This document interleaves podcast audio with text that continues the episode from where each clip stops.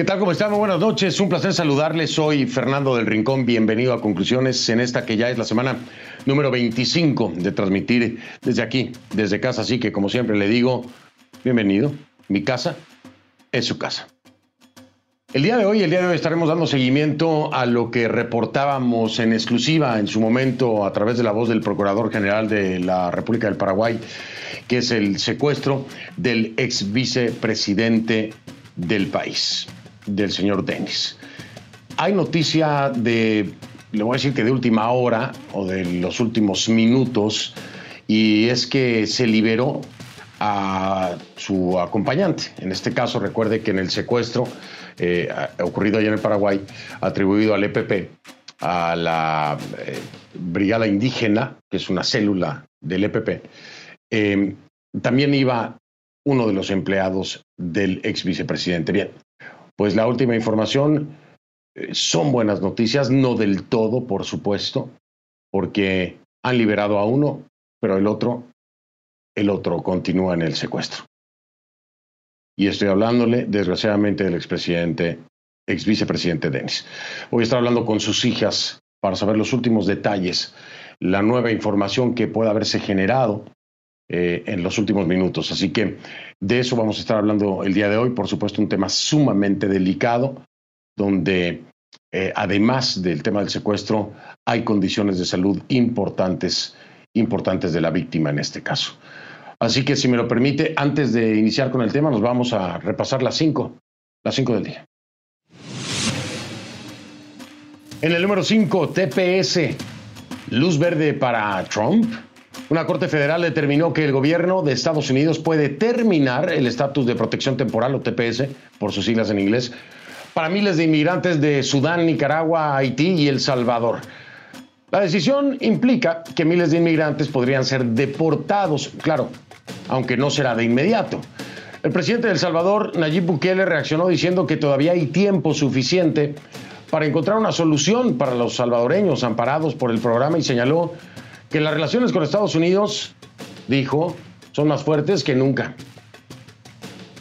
En el número 4, en el número 4, Venezuela. En el número 4, Venezuela, espionaje. El fiscal general de Venezuela, Tarek William Saab, acusó a un ciudadano estadounidense de estar implicado en actividad de espionaje. El hombre que fue identificado como Matthew John Heath fue detenido el viernes en el estado Falcón junto a seis ciudadanos venezolanos. El régimen de Maduro presume que trabaja o trabajaba para la CIA. CNN está intentando comunicarse con la Agencia Central de Inteligencia para confirmar la relación con el acusado, quien enfrentará cargos por tráfico de armas, terrorismo y asociación para delinquir. CNN desconoce la postura de HIT con respecto a las acusaciones y no sabemos si tiene abogado. En el número 3, en el número 3, Sally, rápida intensificación Sally ya es un huracán de categoría 2 después de experimentar lo que se conoce como una rápida intensificación. Eso significa que sus vientos aumentaron más de 56 kilómetros por hora en 24 horas o menos. Los pronósticos indican que seguirá ganando fuerza a medida que se acerca a la costa del Golfo de los Estados Unidos. Se espera que toque tierra el martes por la noche en algún punto entre Luisiana y Florida. La rápida intensificación es una de las formas en que los científicos creen que el cambio climático está afectando a los huracanes. Yo sigo aquí, como ustedes me ven, como ustedes me conocen, con la frente en alto. Por eso les digo y ratifico, no voy a renunciar en el número 2, Martín Vizcarra, intereses oscuros. El presidente de Perú reiteró que no va a renunciar, como ya lo escuchó. El mandatario asegura que detrás de la difusión de los audios que sustentan el pedido de vacancia o destitución en el Congreso, habría intereses oscuros y una traición de su círculo cercano. El Ejecutivo presentó una demanda ante el Tribunal Constitucional en un intento de evitar que el Congreso debata la posibilidad de destituir al presidente. Vizcarra sostiene que el país necesita estabilidad para enfrentarse a la crisis sanitaria causada por el COVID-19. Y en el número uno, Paraguay. Silencio estratégico. El gobierno de Mario Abdo Benítez sostiene que la prioridad es rescatar con vida al ex vicepresidente Oscar Denis, por supuesto. Su colaborador, como ya le decía, que es Adelio Mendoza, fue liberado hace, hace unas horas. Ambos fueron secuestrados la semana pasada por el llamado Ejército del Pueblo Paraguayo, el EPP. El gobierno aumentó el despliegue de las fuerzas de seguridad en el departamento de Concepción, esto es en el norte del país. Sin embargo, no han trascendido demasiados detalles de esta operación, por supuesto, por obvias razones. Según el Poder Ejecutivo, se trata de eso, de un silencio estratégico, acordado con las fuerzas de seguridad y las familias de los secuestrados. Ese, ese es nuestro tema de la noche, vamos a profundizar en los hechos.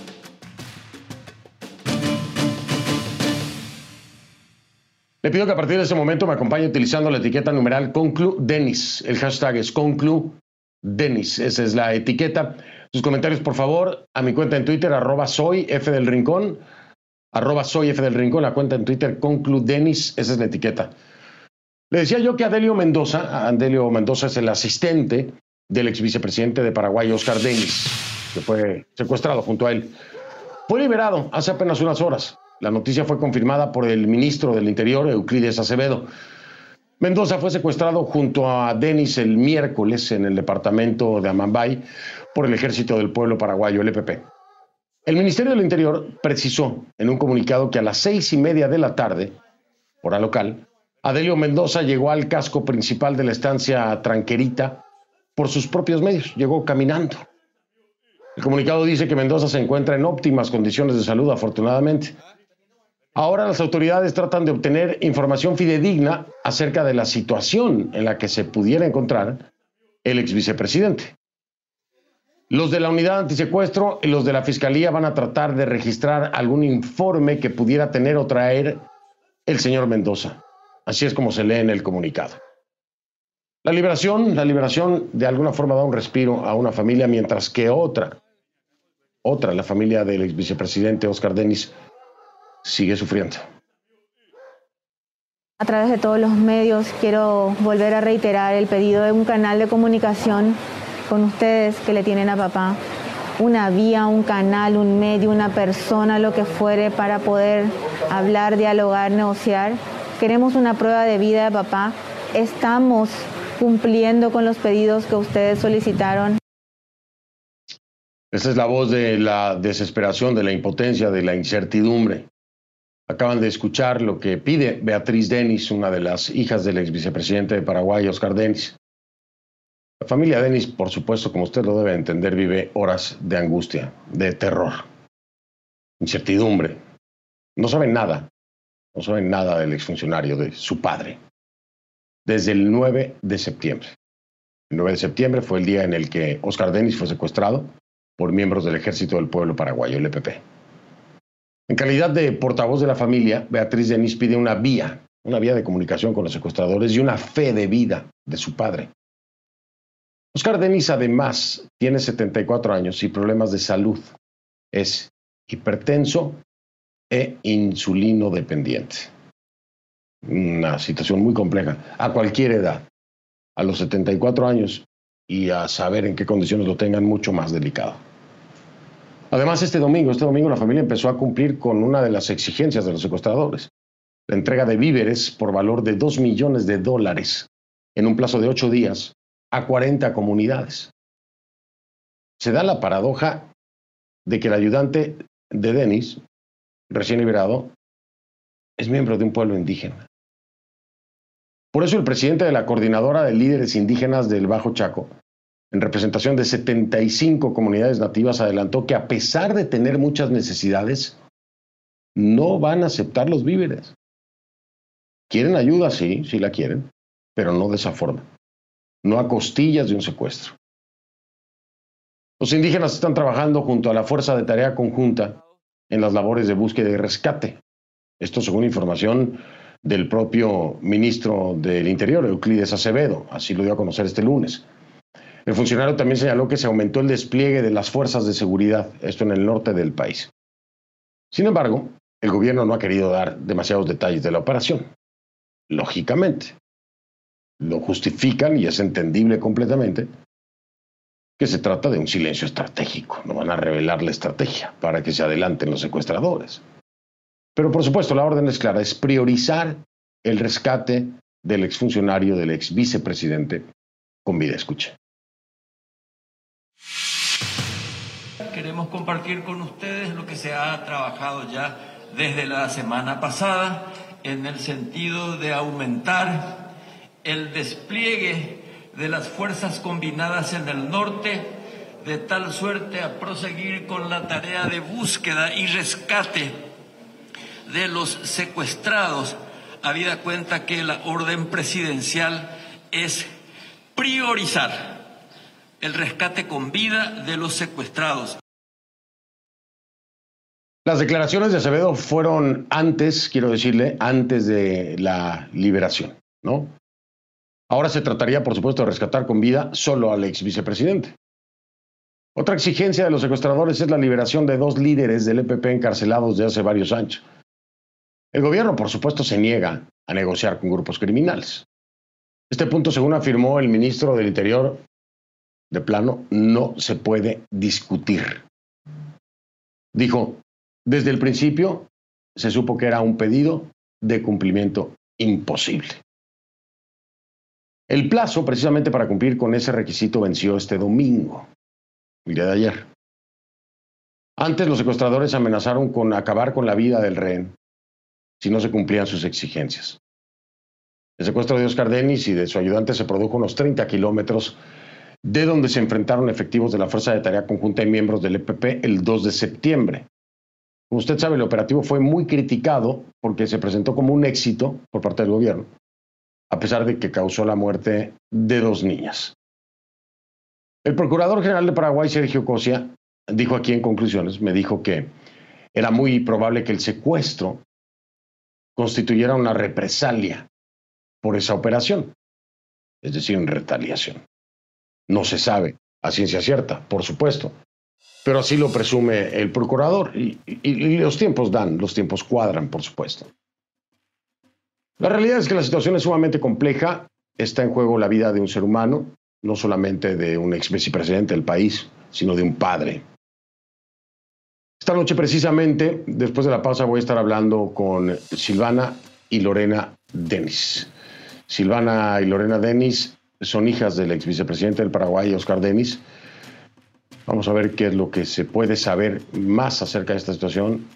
Eh, por supuesto, entender también, pues, cuáles son las esperanzas de que todo esto llegue a un buen término. Hablo con ellas, si usted me lo permite, después de la pausa.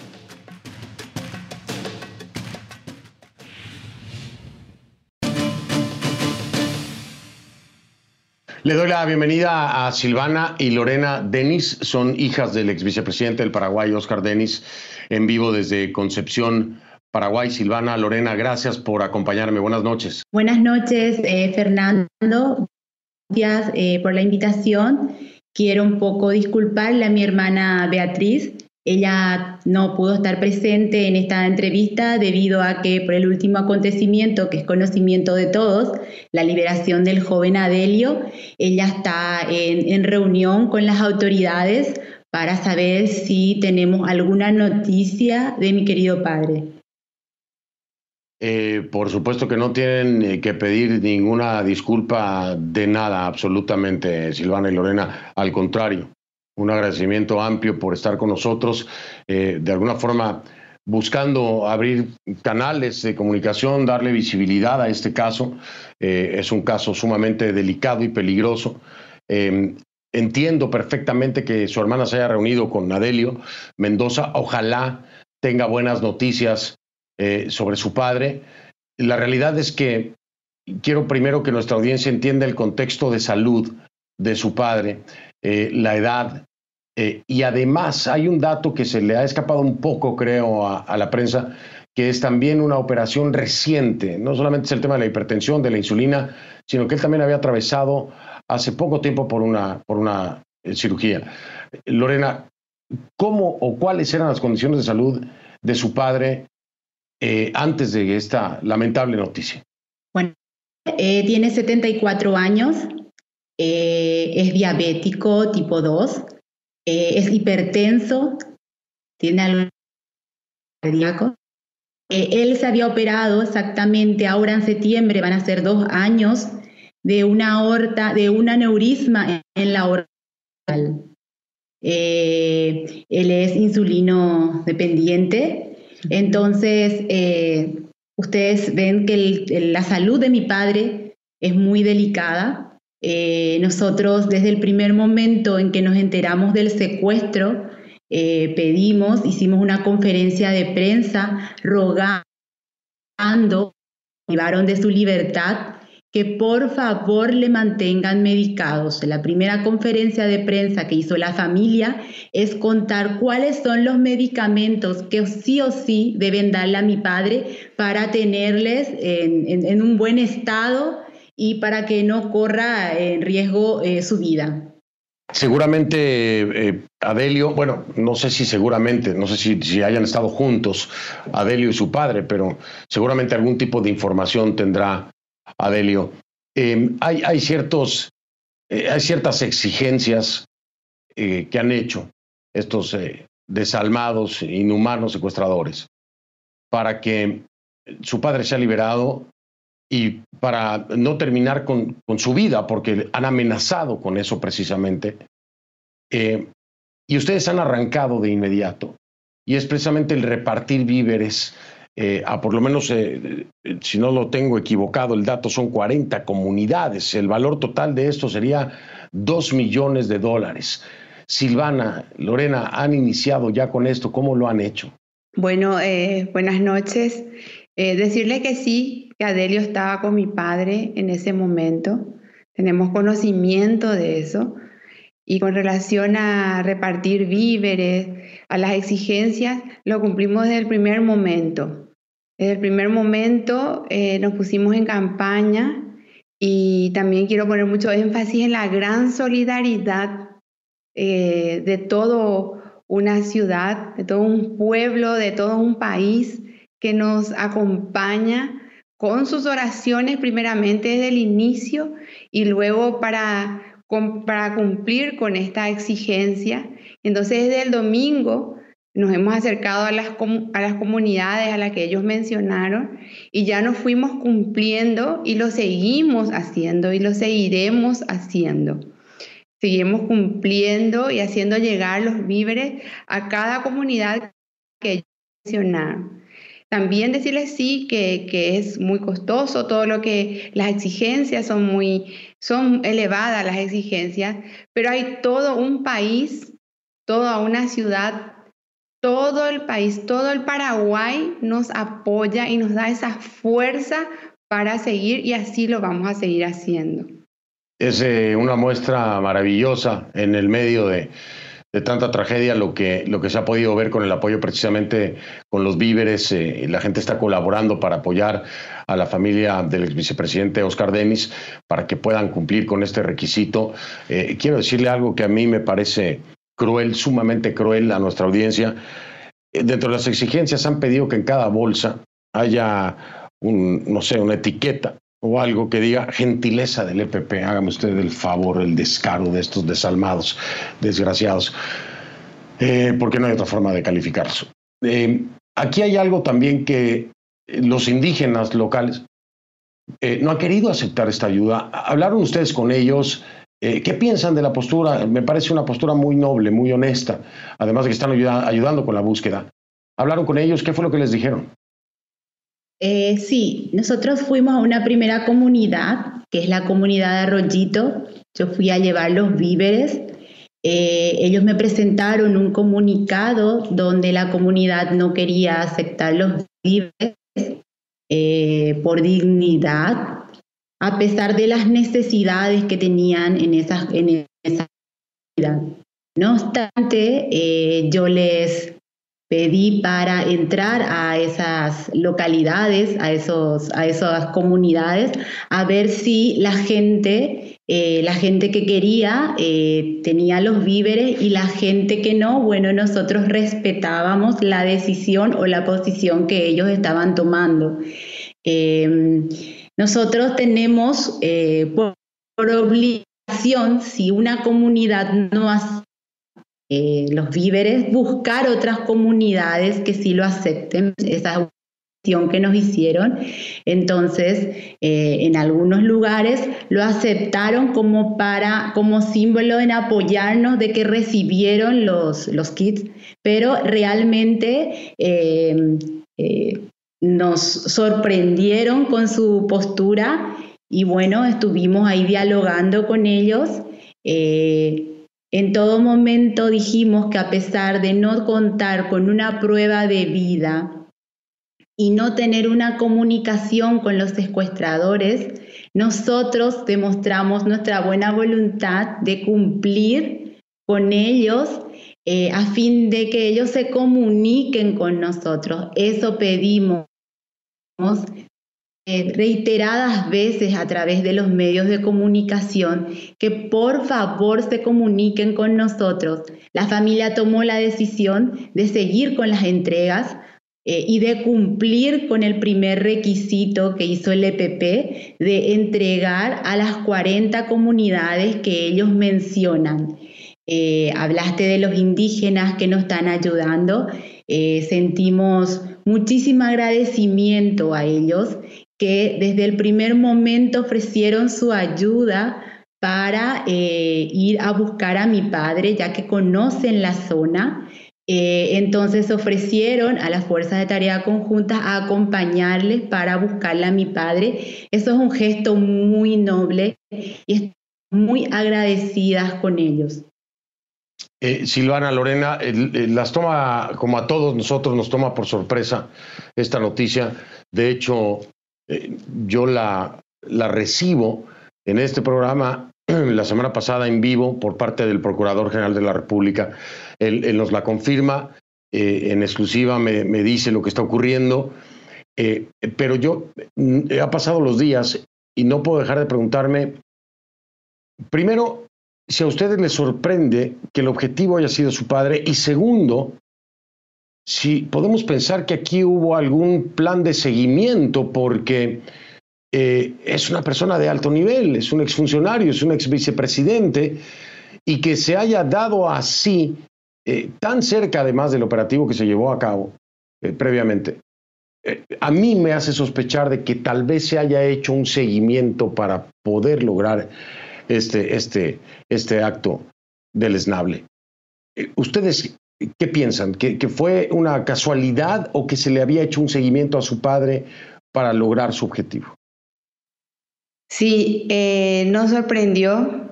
Nos sorprendió porque, en primer lugar, mi padre es un hombre de trabajo, un hombre respetado, un hombre honesto, es sobre todo muy trabajador y que da oportunidades de trabajo a muchísimas personas entre ellos también están los indígenas, ¿verdad? Entonces nos sorprendió y eh, realmente no, no, nos tomó totalmente de sorpresa, ¿verdad?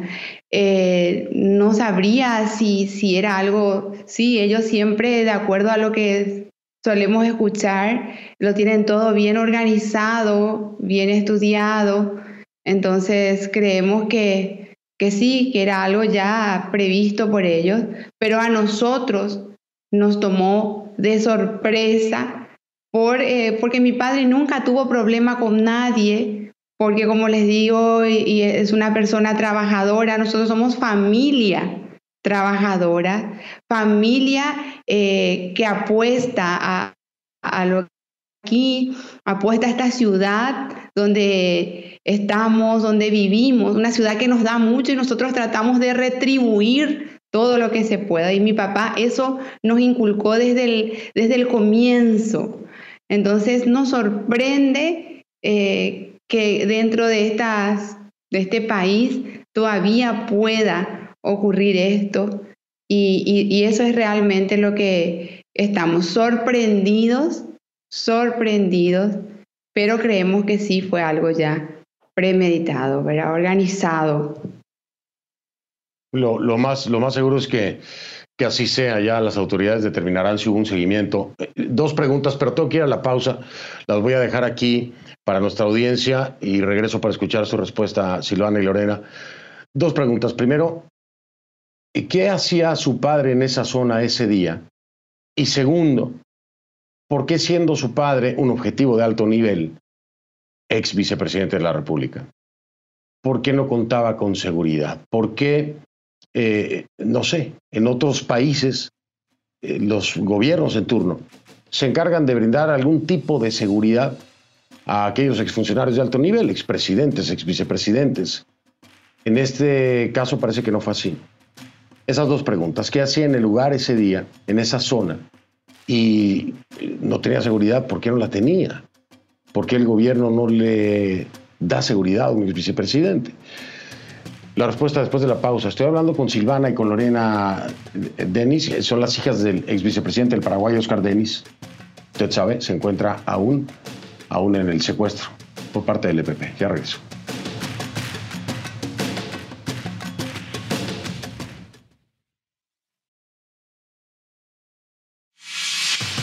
Estoy de regreso con Silvana y Lorena Denis, hijas del ex vicepresidente del Paraguay, Oscar Denis. Me acompañan en vivo desde Concepción, Paraguay. Eh, eh, Silvana, Lorena, les preguntaba antes de, la pausa eh, entender qué hacía su padre en esa zona el día del secuestro y, por qué no tenía ningún tipo de seguridad. Bueno, mi, mi padre estaba trabajando en un retiro del establecimiento, que él siempre lo hacía con el personal de la estancia. Y cuando de repente recibió un llamado de un personal que se había accidentado, y entonces él quería corroborar cómo estaba el personal. Y ahí, entonces, antes de, subirse a la camioneta, le pidió al joven Adelio, Adelio, al joven Adelio que lo acompañe. Y, bueno, y cuando fueron en el camino fueron interceptados.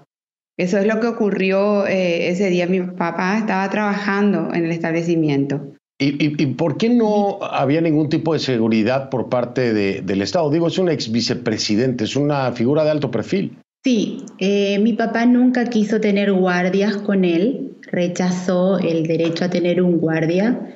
Era una persona muy humilde, Fernando, eh, confiaba mucho en las personas, decía que él no, no hizo daño a nadie, no tenía por qué tener enemigos o personas que le quieran hacer daño a él.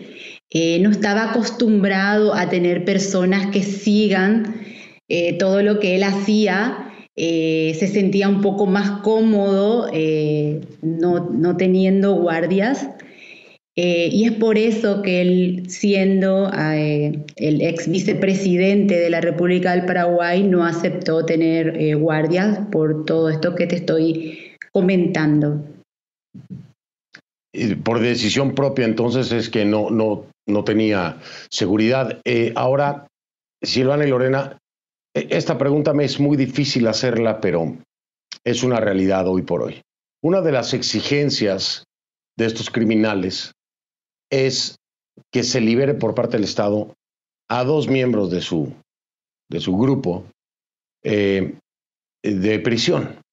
El Estado ya ha dicho, es una petición imposible de cumplir. ¿Cómo se sienten ustedes con respecto a esto? Em, desde un principio, cuando recibimos el comunicado, nosotros habíamos manifestado de que ese punto no estaba en manos de la familia, estaba en manos del gobierno y que eh, era, era realmente algo muy difícil eh, de cumplirlo. Entonces ahí nos pusimos en campaña de cumplir el, el punto que sí estaba en nuestras manos que era, en primer lugar, eh, teníamos nosotros que comunicar o, dar conocimiento a la opinión pública del comunicado que ellos nos enviaron con las condiciones para que mi papá sea liberado. Eso teníamos que dar a todos los medios de comunicación eh, y también mostrar el video de la ideología de ellos. Ese fue uno de los puntos que lo el viernes. El segundo punto, que es el de los víveres, ellos nos dieron un tiempo de ocho días. Estamos trabajando en eso, ya empezamos, como es de conocimiento domingo. Y el otro punto que corresponde eh, a las dos personas que mencionaste, que son líderes también del EPP, eso no está en nuestras manos. hicimos una conferencia de prensa manifestando eso, que ese punto, sobre ese punto no, no, no teníamos nosotros eh, forma de, de, cumplirlo, que si bien hablamos con el gobierno, eh, sabíamos que eh, era un punto muy difícil de lograrlo. Pero nosotros demostramos nuestra buena voluntad, a pesar de que no tuvimos una prueba de vida, solo recibimos un papel con la firma de mi padre, bueno, una firma que decimos que es de eh, cualquiera lo pudo también haber falsificado, y una huella digital que todavía no sabemos si realmente esa huella fue de mi padre o del joven Adelio. Eh, entonces nosotros desde ese momento rogamos a los secuestradores que entiendan que los puntos eh, que nos correspondía a nosotros cumplirlo, lo íbamos a hacer dentro eh, de, lo que podíamos, porque ¿cuál es el problema para cumplir con ese punto de, de los víveres? Es que estamos en pandemia costando conseguir las mercaderías solicitadas, pero gracias a la ayuda de proveedores locales, de la Asociación de Comerciantes, de amigos, de familiares, estamos logrando cumplir con ese requisito. Eh, eh, con, quién? Eh, vamos a, plantearlo así para que lo entienda nuestra audiencia, por si no le quedó claro. Todo lo que está en manos de la familia, lo ha dicho Silvana, lo ha dicho Lorena, todo lo que está en manos de la familia hacer, lo han hecho. Lo han hecho. La parte del Estado es la que ve el tema de, liberación o no, y el Estado ha dicho que es imposible de estos otros dos líderes de este grupo criminal. Eh, ustedes han hablado con el gobierno, precisamente, eh, entender en qué contexto se dio esta plática, con quién hablaron y si tocaron clara y ampliamente este, este punto que desde mi perspectiva pudiera ser determinante, determinante también para, para el resultado de, esta situación. Lorena, ¿con quién hablaron y, hablaron de este tema? Sí, hablamos de este tema.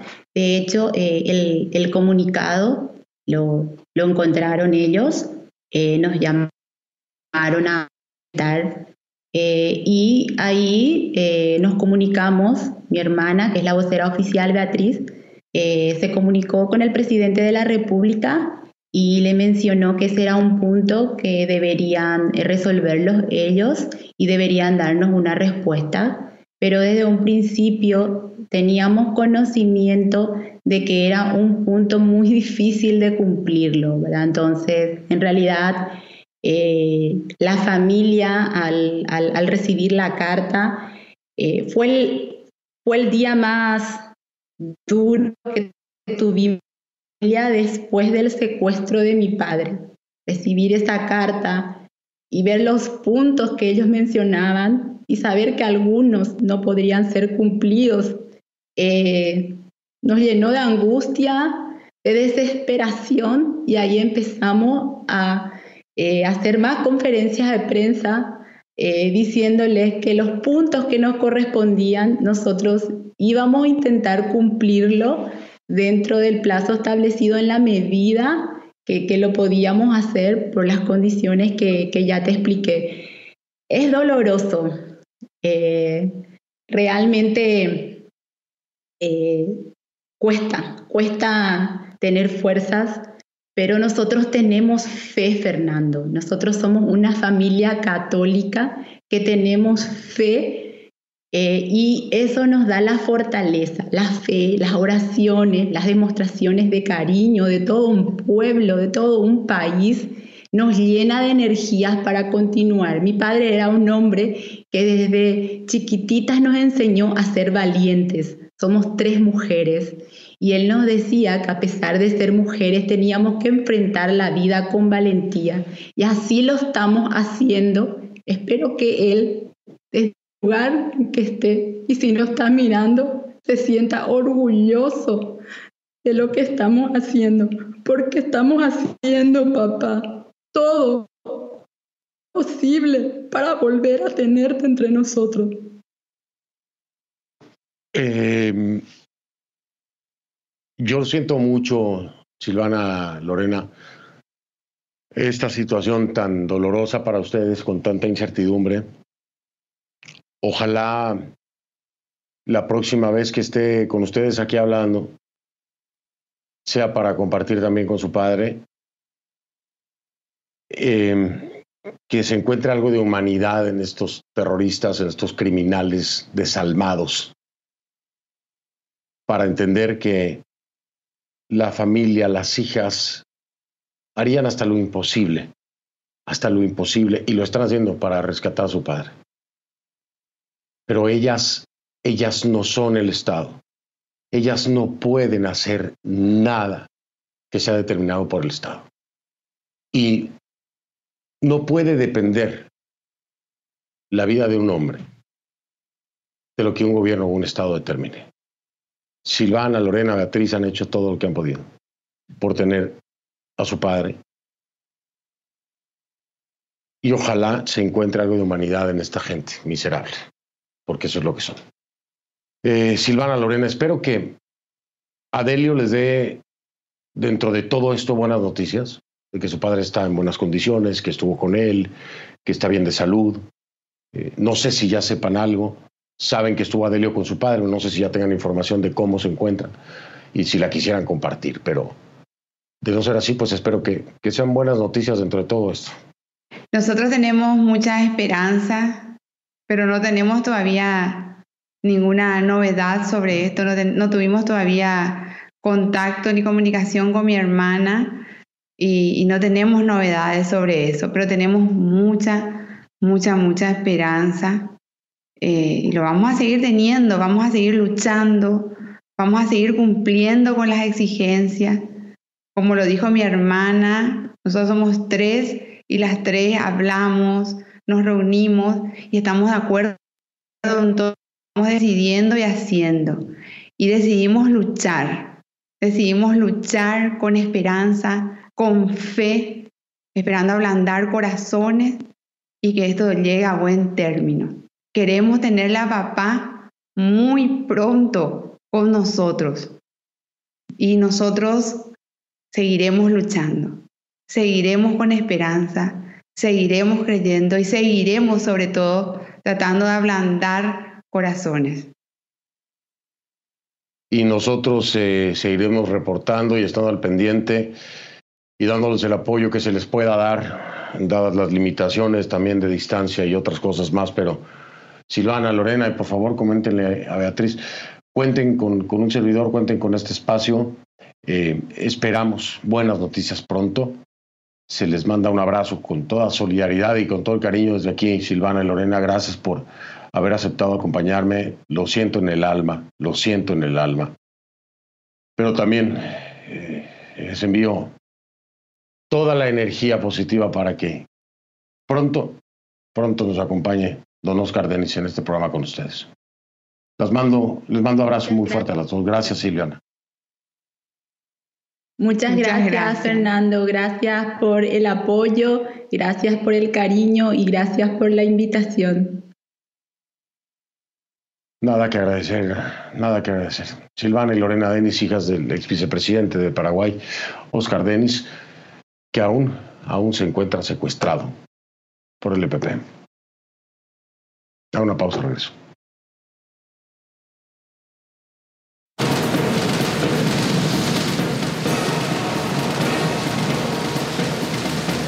Los vientos del huracán Sally, como le había dicho, aumentaron más de 56 kilómetros por hora en 24 horas o menos, o en menos. 56 kilómetros por hora. Los pronósticos indican que seguirá ganando fuerza. Esto a medida que se acerca a la costa del Golfo de Estados Unidos. Vamos a ver cuál es la situación. Gustavo Valdés tiene el reporte.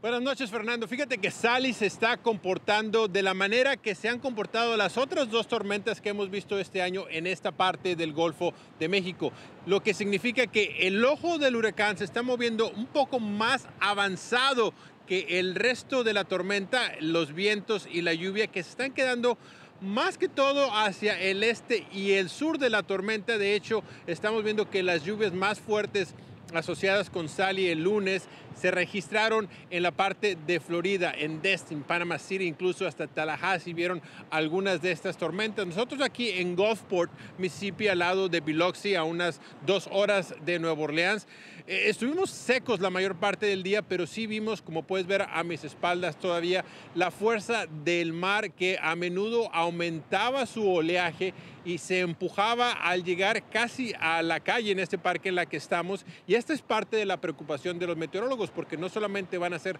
los vientos que se esperen duren uh, casi más de 24 horas en esta parte del país, las lluvias, pero la marejada que generen estos vientos van a causar inundaciones. Si está lloviendo al norte de la tormenta y quiere bajar esa agua, no va a tener a dónde drenar en el, Golfo de México porque la marejada está alta. Lo mismo sucede con los ríos y con los lagos que abundan en esta parte del país. Hay que recordar que Mississippi, Louisiana, el sur de Alabama es una región muy pantanosa con muchos ríos, con muchos arroyos que pueden elevar su nivel y causar problemas para los residentes de esta área. Sally aumentó de intensidad bastante rápido. Se pasó el fin de semana por la costa oeste de Florida, desde Miami hasta Tampa, la sintieron hasta incluso la mañana de lunes se regeneró muy rápidamente en la parte norte del Golfo de México, pasando de tormenta tropical a huracán de categoría 2 muy rápidamente. Pero, como lo decía, hasta ahora afortunadamente lo peor de la tormenta está en el sureste de este sistema meteorológico que esperemos llegue a tierra en la mañana del martes o se comience a sentir los efectos de esta tormenta el martes y continúen hasta el miércoles. La buena noticia es de que Nueva Orleans, que estaba bajo alerta de huracán, parece que va a evitar lo peor de Sally, que se quedará entre Alabama y Mississippi, al menos inicialmente. Se espera que eventualmente quizá llegue hasta el área de Atlanta el jueves, Fernando. Así es, incluso hasta Atlanta, Gustavo. El problema de Sally también es que está muy estacionario, es de, estos sistemas que se quedan en el lugar mucho tiempo y eso lo hace mucho más peligroso. Gracias, Gustavo. Gustavo Valdés me acompañado desde Gulfport, en Mississippi. F del Rincón, esa es la cuenta en Instagram. F del Rincón. Ahí en Instagram nos vemos. Ya regreso. Soy Fernando del Rincón, gracias por haberme acompañado. Si usted me lo permite, lo veo mañana aquí en Conclusiones. Que pase la mejor de las noches.